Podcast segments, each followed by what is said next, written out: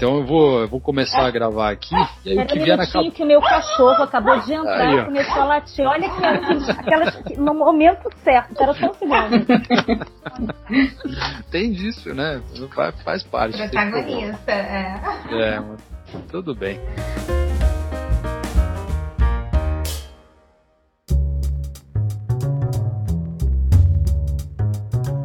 Então tá, gente, sejam todos bem-vindos. A gente está aqui numa, num processo de experimentação em total improviso, na medida do possível, para poder gravar aí um conteúdo legal assim sobre educação. Estamos num festival de educação autodirigida, né, em nome da, da do MOL, né, do Master of Learning, com Alex Bretas, é, Bretas e todo um, um conjunto de pessoas, de quase 100 pessoas aí trocando informações sobre educação nos últimos dias. E aí esse, esse podcast, meio que na, nas coxas, assim, da noite pro dia, literalmente, vai falar sobre educação, não podia ser diferente. E, e eu tô aqui com um baita de um privilégio para fazer essa mediação dessa conversa com a Raquel, com a Carol, com a Vanessa sobre esse assunto. E aí o nosso tema de hoje é sobre educação. É, é, e o quanto a, a pandemia, nos seus nos seus momentos atuais, né, eu não digo nem que é um pós-momento ou qualquer coisa do tipo, o quanto essa pandemia está influenciando na forma como a gente se relaciona em termos de educação, como a gente vai aprender é, daqui para frente ou como a gente vai adaptar o modo como a gente aprendia desde então, esse, esses impactos. Raquel, qual é a tua opinião? O que, que você acha que a gente deve, como sociedade, mudar, adaptar, evoluir, parar de fazer? Coisas nesse sentido em relação à educação. O que, que você tem a dizer aí em relação a isso? A partir da, tua, da sua experiência, da sua opinião, enfim, daquilo que você tem a contribuir. Oi, Rodrigo, obrigada pela oportunidade né, de fazer essa experimentação aqui. E é interessante, né, porque da noite para o dia, quem trabalha com educação teve que mudar. Assim que entrou a pandemia, a gente continuou nesse processo de aprendizagem, né? E aprendizagem bastante mão na massa. O que a gente começa a perceber é como a gente vai utilizar realmente a tecnologia para mediar a educação.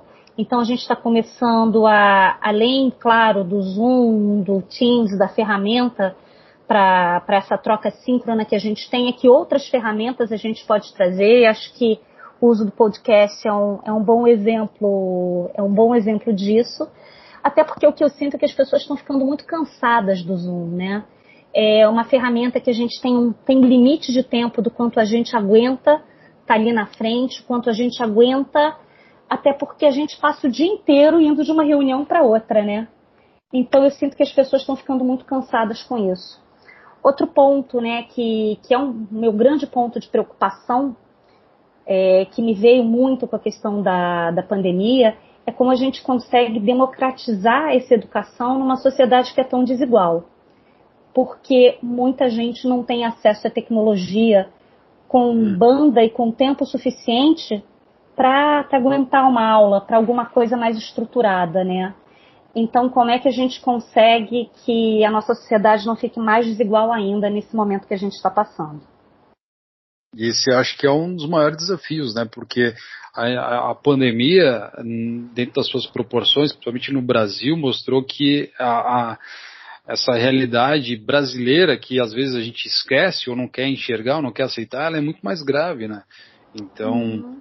independentemente da iniciativa, se for federal ou for local, é, é, muitas acabam não dando certo justamente por desconhecimento dessa realidade, pela dificuldade do acesso à informação, à tecnologia, a uma água encanada ou coisas básicas como essa que, graças a Deus, para muitas pessoas, eu suponho, né, que estão aqui na nossa conversa, serão muito mais comuns. Né? A gente tem esses privilégios, essas condições para poder é, estudar e ter uma conexão boa para trocar ideia com gente do país inteiro, entre outras coisas, e ainda, ainda assim ter um, uma, uma uma cidade mais segura, mais limpa, encanamento, entre outros aspectos. Né? Pelo menos eu falo aqui pela minha condição aqui no sul, em Blumenau, que tem essas, essas possibilidades. Mas é realmente assim, é, a pandemia ela evidenciou muito dessas, desses Brasis aí, né? Que já eram complexos, extremos e agora são ainda mais, é, serão ainda maiores, né? Essas diferenças e como isso pode acarretar numa desigualdade ainda mais profunda. Isso é bem sério mesmo. Uhum. Mas, querendo ou não, a tecnologia, é, é, é de certa forma, trouxe mais uma interface para a gente tentar não solucionar, porque isso é um, é algo muito complexo, mas de alguma forma até amenizar, né? Esse é o paradoxo. De alguma forma, de, da mesma forma que ela pode aumentar a desigualdade, de certa forma ela pode amenizar parte rapaz, pode amenizar parte do, desse problema, né? Sim, o acesso ele fica mais é, aumenta a possibilidade de acesso da informação, uhum. né? A gente tem essa, esse outro lado. Uhum, isso mesmo.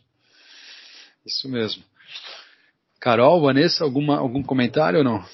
Olá, pessoal, boa noite. Vou estar aqui com vocês. Eu quero só acrescentar que nesse, nesse papel, né, e até nesse panorama que a Raquel trouxe, bem importante em relação à tecnologia e educação, o quanto, assim, é imprescindível o estímulo à empatia, né? Nós estamos vivendo um momento de incertezas, de angústias, né? Onde é, toda, toda a parte do que a escola representa, que é um espaço de formação cognitiva, cultural, social, meio que se desconstruiu, né, nesse período. Então, o estímulo à empatia, como esse professor, esse educador, ou até mesmo esse facilitador que se coloca ali na posição de transmitir esse conhecimento, consegue conectar essas pontas de forma a, a construir uma aprendizagem que seja significativa e que agregue valor, principalmente para as crianças, para todos esses jovens que estão em período de escolarização, né?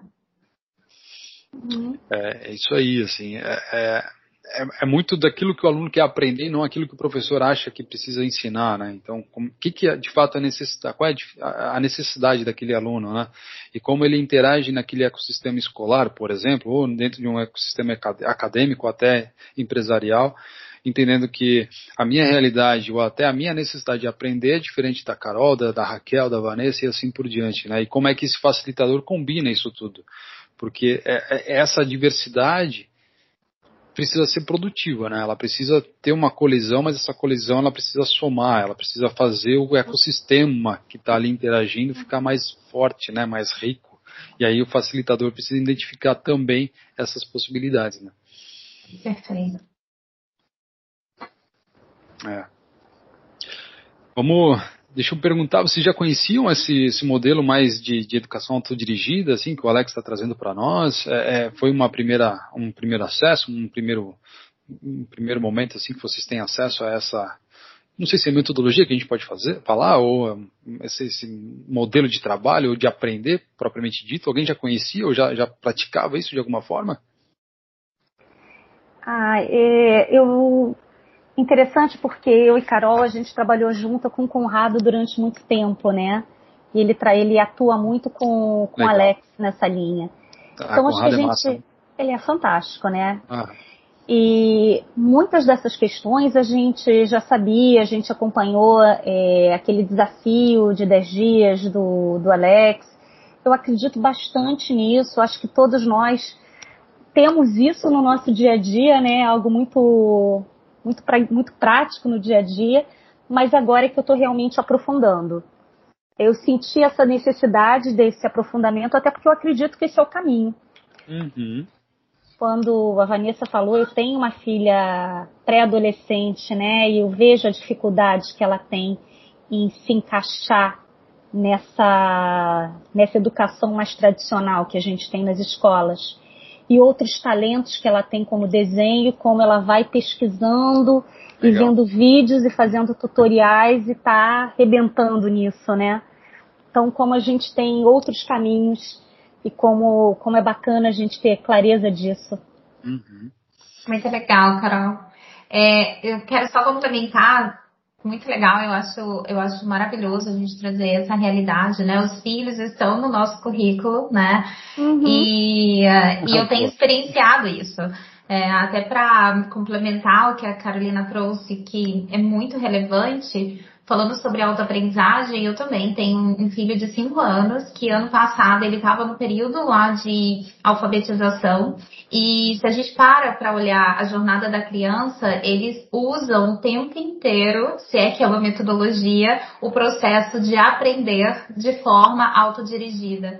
Então a gente olha a criança querendo tocar, a curiosidade, quando ele está começando a experienciar lá toda a parte do alfabeto, ele mesmo olha para a parede, olha para as placas na televisão e, e, e começa a construir esse processo de aprendizagem. Eu acredito que a escola tende a tirar um pouco disso, né?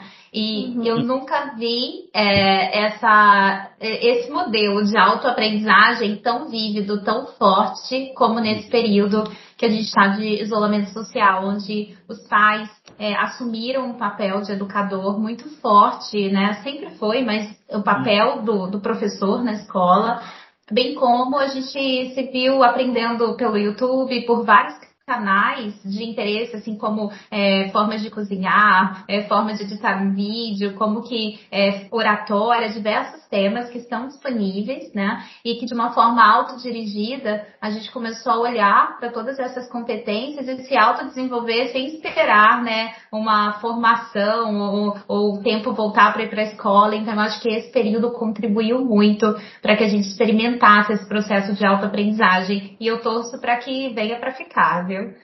Uhum. Concordo, concordo. Só comentando aqui que foi Raquel que falou, não foi a Carolina, não. Sim. é depois questões de podcast, né? É. é. Muito bom, desculpe. Não, e uma coisa que é, é, acho que um pouco da que, que, que, nos remete, assim, as, por exemplo, se a gente pensar por, por meio de competências, né? Quais são as competências que a gente pode desenvolver quando a gente fala de educação autodirigida e toda essa, essa pegada um pouco mais. Aí eu, eu posso estar super enganado, né? Não sei se é individualizada, porque a gente não está individualmente aqui aprendendo, né? Mas é algo super, super mais é, é autodirigido mesmo. Mas é o lance da, da, da curadoria, né? Então você se, se prende ou você se obriga, entre aspas, né?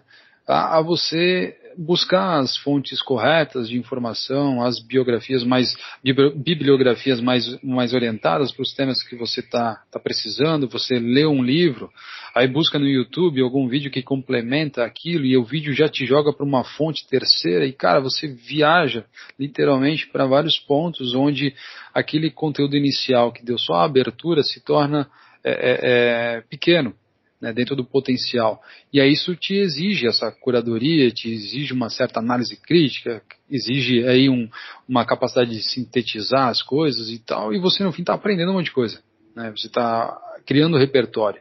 Quanto mais repertório você tem, mais, mais é, é, é, estoque de ideias, estoque de vocabulário, possibilidades de enxergar o mundo você tem, e quanto mais repertório, estoques e possibilidades, mais criativo você é, né? Porque daí você tende a ter cruzamentos com mais é, constância, você tem as simbioses, as sinapses, enfim, você tem uns, umas conexões entre, entre o teu conhecimento com muito mais frequência e logo você se torna mais criativo, né?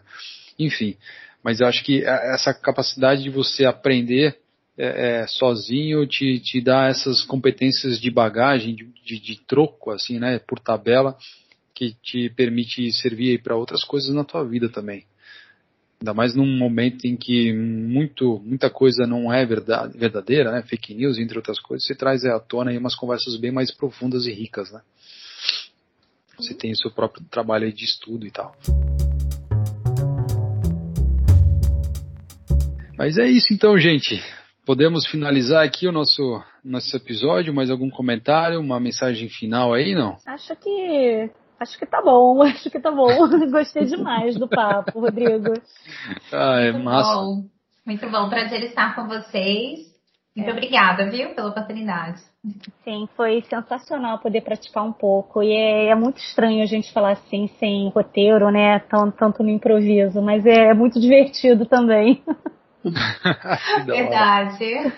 É, é, é, desafiador por vários sentidos, mas acima de tudo, no final a gente percebe que ele pode ser muito, muito mais simples, né? Muito mais fácil do que a gente imagina.